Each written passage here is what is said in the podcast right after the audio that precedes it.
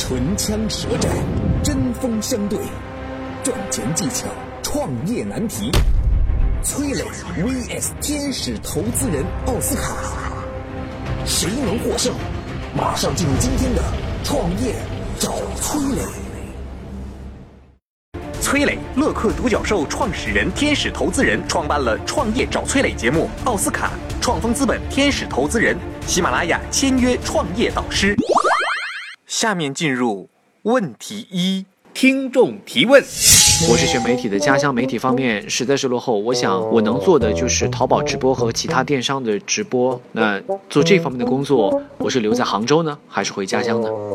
数据显示，淘宝双十二当天，七万多场直播引导的成交额同比去年增长了百分之一百六。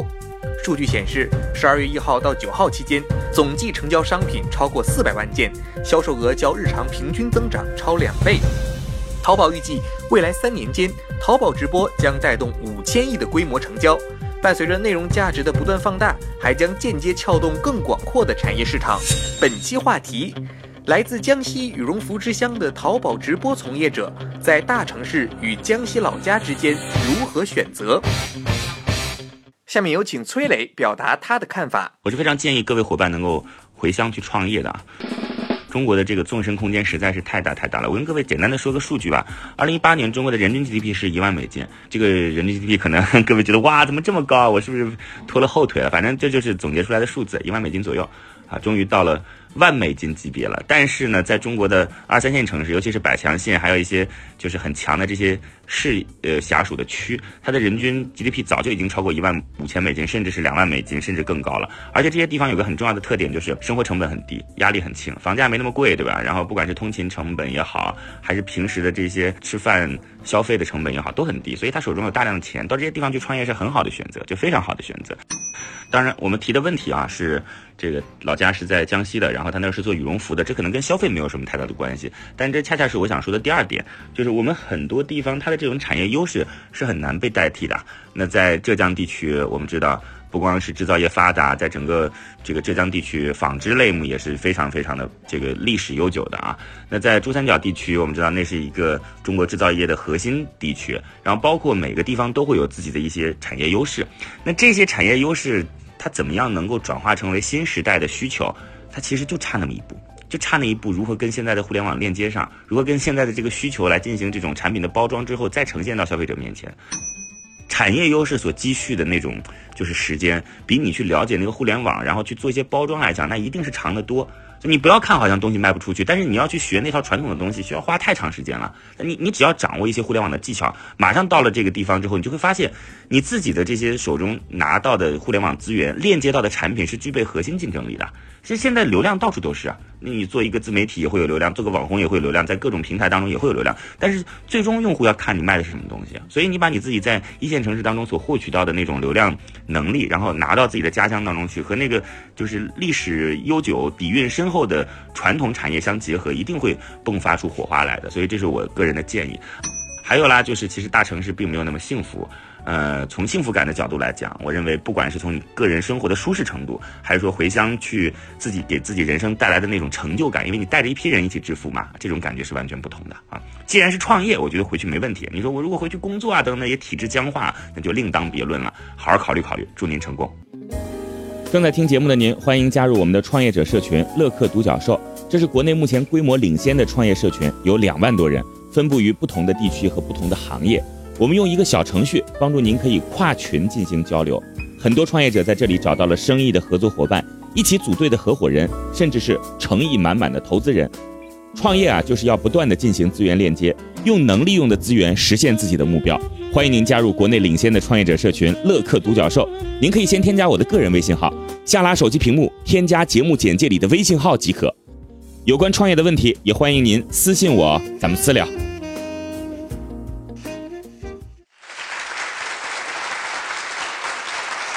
感谢崔磊的精彩发言。本期话题：来自江西羽绒服之乡的淘宝直播从业者，在大城市与江西老家之间如何选择？下面有请奥斯卡表达他的看法。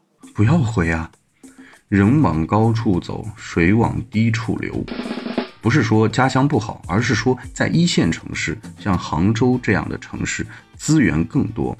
阿里在杭州，你要做淘宝电商，要做直播电商，资源人脉都在这儿。家乡 OK，他们是在做这个加工啊，在做这样的羽绒服，现在都在拥抱互联网啊。他们做的是什么呢？是贴牌吗？啊，是供货吗？啊，还是做什么？那他们就是缺少品牌啊，就是需要流量啊。你遇到瓶颈没问题的，每个人一生当中总会遇到一些瓶颈，包括家里面的产业也会遇到瓶颈。难道遇到瓶颈了，整个村里不行了啊？你都想找容易的事儿做，容易的事儿是不是适合你做？你喜不喜欢做？哪怕这个事儿很容易。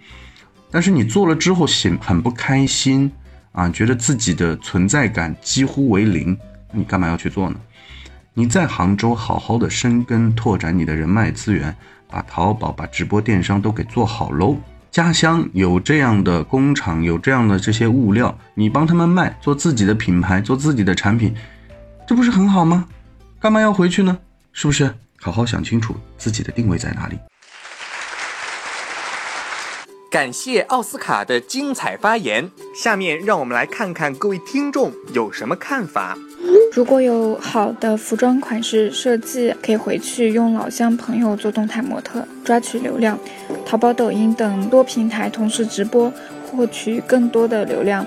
只要坚持得住，可能会做得更大。我觉得不要回，环境很重要，在什么样的环境里，你就会得到什么样的信息。如果回老家的话，就跟大城市信息隔离了，我觉得不划算。我选择不回，想做电商和直播，正好可以结合羽绒服产业来做，那有货源就是一个优势。杭州电商的氛围不错，专业人才也比较多，所以可以在杭州做做这块，不需要一定回去。如果家乡的人对这件事情支持，能够建立一个团队，还是可以尝试一下的。下面进入问题二，听众提问。我在运营一个全国范围的餐饮创业社群，看到很多人都在做知识付费的课程开班啊，我是不是也可以开个课程呢？截止到二零一八年三月，网络用户的知识付费可估算的总体经济规模为一百到一百五十亿左右。二零一九年，随着用户的需求提升，市场下沉及产业链拓展，这一数字有望达到三百到五百亿元，知识付费也因此成为了新一个风口。在未来，知识付费不仅会作为一种独立的行业，还会直接改造和融合现有的教育业、出版业、广告业、咨询服务业，成为万亿以上规模的巨大产业。本期话题：餐饮创业社群要不要做知识付费的课程？下面有请崔磊表达他的看法。我当然非常非常的建议你通过就是做知识输出的方式，然后来去做社群。你看你做的是餐饮类目的，这就是一个细分的人群，这很好。呃，但是我在这有点建议啊，我我的建议总共分为两点。第一点呢，就是如果你做线上的这个就是社群的话，最好你的课程不是说什么每周一次或者每周两次的，你是那种集中式的，然后分阶段集中式。我简单跟你讲讲啊，分阶段集中式就是，呃，你一次的。呃，线上课程是两周时间，这个两周时间当中，你可以告诉他说啊，我们有什么样的课程内容，然后频次很高，两天一次或者三天一次，那三天一次就差不多是五节课嘛，呃，需要有作业，然后有学习完之后的讨论，结束了之后，对于优秀的学员还会有一些评级的政策，这个很重要的一点啊，就是仪式感不同。我们平时如果一直在做这种一周一次、一周两次、一周三次的课程，学员会疲掉的，他会觉得反正我这周。不参与，下周也还有，我来不来参与也没关系。一旦你把它绑定到了就是一个具体的场景当中，然后去给他很充分的这种仪式感，用户的这种呃重视的心态是完全不一样的。所以我建议啊，在线上做社群可以，比如说三个月搞一次，一次就是两周，或者三个月搞一次，一次就一周，就用这样的方式，不断的去调动你自己社群成员的这种积极性。那这是第一点。第二点呢，是我非常非常的建议你在社群当中去设立积分制度，因为我自己也做社群的啊，就大家好像一碰到那个积分之后，整个这种动力和进取心都会发生变化。比如说你告诉他说，我们在平时参与课程会有怎么样的奖励啊？我们在那个阶段性的培训当中，你的成绩比较靠前，会有怎样的奖励？一年下来，最终会有怎样的奖励？这种奖励会马上把这个社群当中的这种阶层区分过来。就任何一个人聚会的地方，它都是需要阶层的。那做得好的人是因为自己的努力嘛？做得不好好的人，他有一个看齐的目标。最怕就是一碗水端平，反正你交了钱进来，谁都一样。那第三个就是。做社群一定要记得，你除了要有线上的这种链接之外，还必须要有线下的温暖。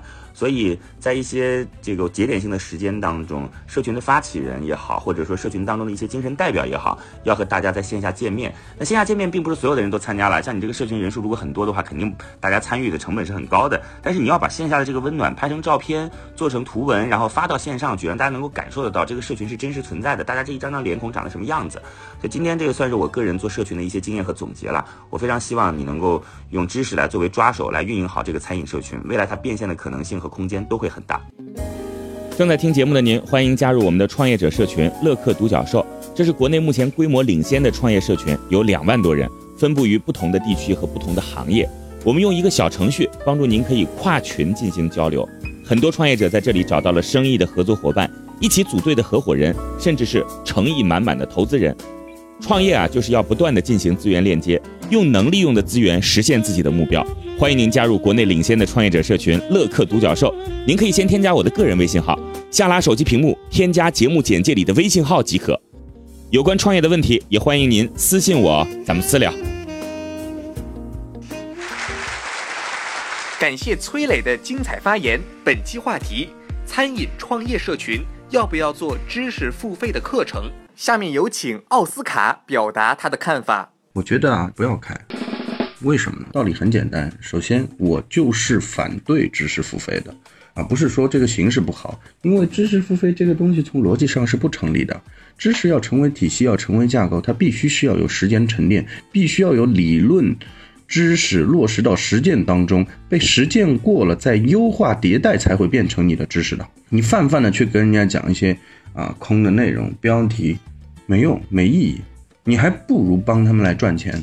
你还不如做咨询啊！你有本事，如果说这些做餐饮连锁的创业者，你能帮他活下去，能帮他赚钱，这要比你做知识付费、做课程来的更加的刚需。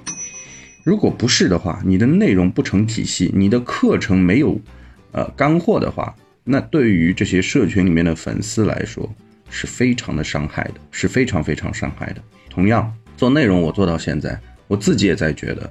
内容会有瓶颈的，当瓶颈产生的时候，你如何再去优化迭代，对吧？你不可能说我一个课程吃遍全国。当然，如果你全国的创业这个餐饮的社群，你的人数已经到了十万级别、二十万级别啊，那又是另当别论了。你一个人收个一百块钱，那十万的一百块钱，二十万的一百块钱，天哪，加一加乘一乘，那你就是一千万、两千万的收入。但是转换率真的有那么高吗？社群里面有很多人，他们真的是来学习的吗？还是来盘资源的？你如果有一款产品和内容，真心实意能帮他们赚钱，那我觉得是可以做。搞一些虚头巴脑的知识付费没意义，知识付费无非是来筛选一些粉丝的态度而已。感谢奥斯卡的精彩发言，下面让我们来看看各位听众有什么看法。我选择正方，虽然做好社群不是那么简单的事情，要是有价值输出，对方已现在已经有社群了，并且是全国性质的，我觉得可以做。我觉得不要做餐饮社群，大家交流交流是可以接受的。一旦涉及到课程，那么对于老师的要求是比较高的，毕竟大家现在时间都比较宝贵嘛。我觉得不要做，因为现在用户的口味也是被各种课程培养的越来越高了，没有优质的课程很容易受影响，然后反而会影响粉丝的口碑。拥有头部资源的毕竟是少数，大部分人都是默默无闻，身处一线，他们就没有经验可分享了吗？我认为，只要不做损损害他人、骗人钱财的事情，主观意愿是为了帮助更多人少走弯路，那样应该提倡。下面进入问题三，听众提问。我做保健品行业的，一直关注产品，对营销这一块不太懂。请问，在电视投放广告是不是比较好的推广方式呢？现阶段，我国每年人均保健品的消费量大约是三十一美元，占总支出的百分之零点零七，远低于发达国家。我国的保健品主要覆盖人群为老年人和婴幼儿，对于中青年的渗透率则比较低，相对应的产品也较少。可见，我国保健品的消费潜力尚未充分发掘。预计到二零二二年，行业收入将超过六千亿元。另外，据调查显示，目前我国人均电视的收看时长每天仅为一点九二小时，其中六十岁以上的老年人比例占到了百分之六十。而电视广告的收入在网络广告的挤压下，近几年出现了下降，且央视与排名前十位的卫视广告收入已达全国电视广告总收入的三分之二。本期话题：保健品行业在电视投放广告是不是比较好的推广方式？下面有请崔磊表达他的看法。首先呢，我想告诉你啊，保健品通过传统媒体来进行宣传，肯定是一种正确的方式。保健品嘛，大部分都是老年人购买的。那么传统媒体主要的受众也主要都是老年人。先跟大家说一个数据啊，你可能知道，可能不知道。某某药酒还记得吗？啊，就是在之前爆出很大新闻的某某药酒啊，它一年在传统媒体当中的呃广告营销费用是多少？您知道吗？百亿哈！你想一个企业能做到一百亿，那已经是一个上市公司的体量，但人家在营销费用上就花一百亿。它呢上到央视，下到县级台都会出现它的广告，所以呢，它就挑准了传统媒体来作为自己的销售渠道。那我们再来看一个数据啊，这个在老年人当中看电视占到他们整个生活当中的百分之八十九点七四啊，那同时还有排名比较靠前的棋牌类的活动占到百分之四十六点幺五，户外的活动类似于像广场舞啊等等占到了百分之四十六点一五，所以看电视依然是老人最重要的一个就是娱乐行为。那每天看多长时间呢？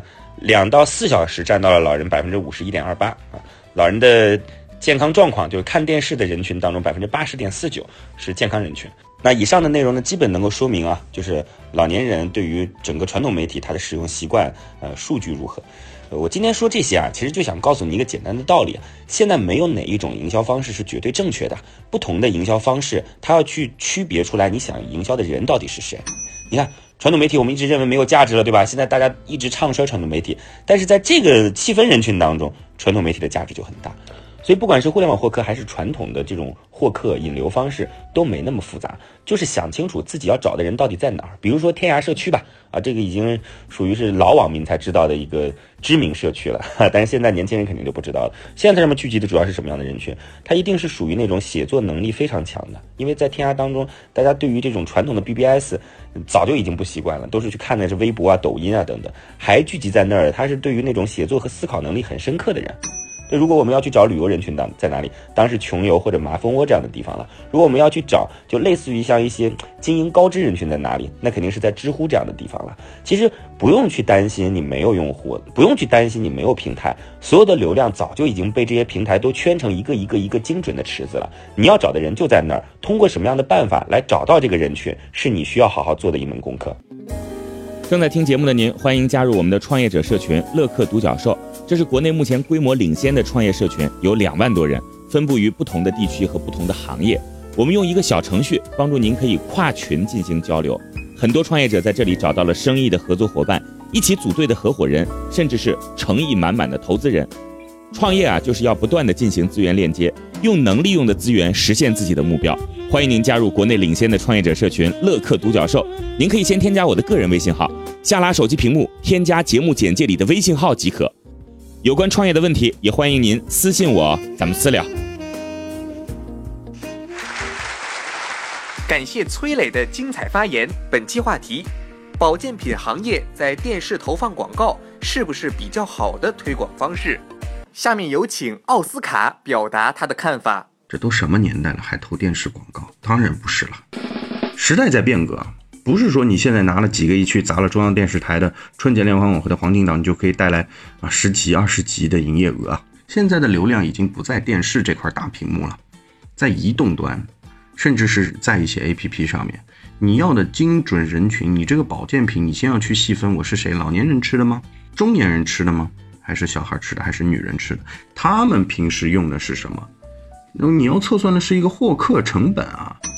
电视台电视节目的广告投放量，这不是一个呃创业的公司，它能承担得了的。这个世界上广告和销售一直无法打破的一个隔阂是什么？你不知道投多少广告能够赚多少钱，但是未来包括现在电商啊，加上直播，电商直播通过手机端，抖音，抖音你在直播的时候已经有购物车了，是吧？然后很多人自己开自己的直播室，对吧？靠一些网红带一些流量，这要比电视来的精准太多了，而且获客成本也可控，你有一个试错的过程，所以千万千万不要去投电视，而且电视的人群不精准。电视现在大家都在看每个频道嘛，大家现在都是在看回放，甚至是点映啊。我这个有小米盒子啊，我有苹果盒子，有谁谁谁家的盒子，都是点着来放。你如果要是会员的话，广告都是切掉的，这还开什么玩笑？别闹了啊！电视投放不靠谱。感谢奥斯卡的精彩发言。下面让我们来看看各位听众有什么看法。开机率不高，针对的是年轻人群体。保健品销售主要的人群是中老年这一类，反而是电视机观看的主要人群。目前了解到，很多电视购物平台，大部分消费群体都是这类人居多。我觉得可以尝试。我觉得现在没什么人看电视吧，与其推广电视广告，还不如想想其他渠道。我这边选择反方，主要是要考虑两点：第一是专业性，第二是资源的可行性。我觉得如果专业性和资源不够充沛，那么和骗人没有什么区别。我觉得最开始总是要抱着把这件事做好的心态来做的。今天的节目到这里就结束了，感谢两位的精彩辩论。创业找崔磊，我们下期再会。正在听节目的您，欢迎加入我们的创业者社群乐客独角兽，这是国内目前规模领先的创业社群，有两万多人。分布于不同的地区和不同的行业，我们用一个小程序帮助您可以跨群进行交流。很多创业者在这里找到了生意的合作伙伴，一起组队的合伙人，甚至是诚意满满的投资人。创业啊，就是要不断的进行资源链接，用能利用的资源实现自己的目标。欢迎您加入国内领先的创业者社群乐客独角兽。您可以先添加我的个人微信号，下拉手机屏幕添加节目简介里的微信号即可。有关创业的问题，也欢迎您私信我，咱们私聊。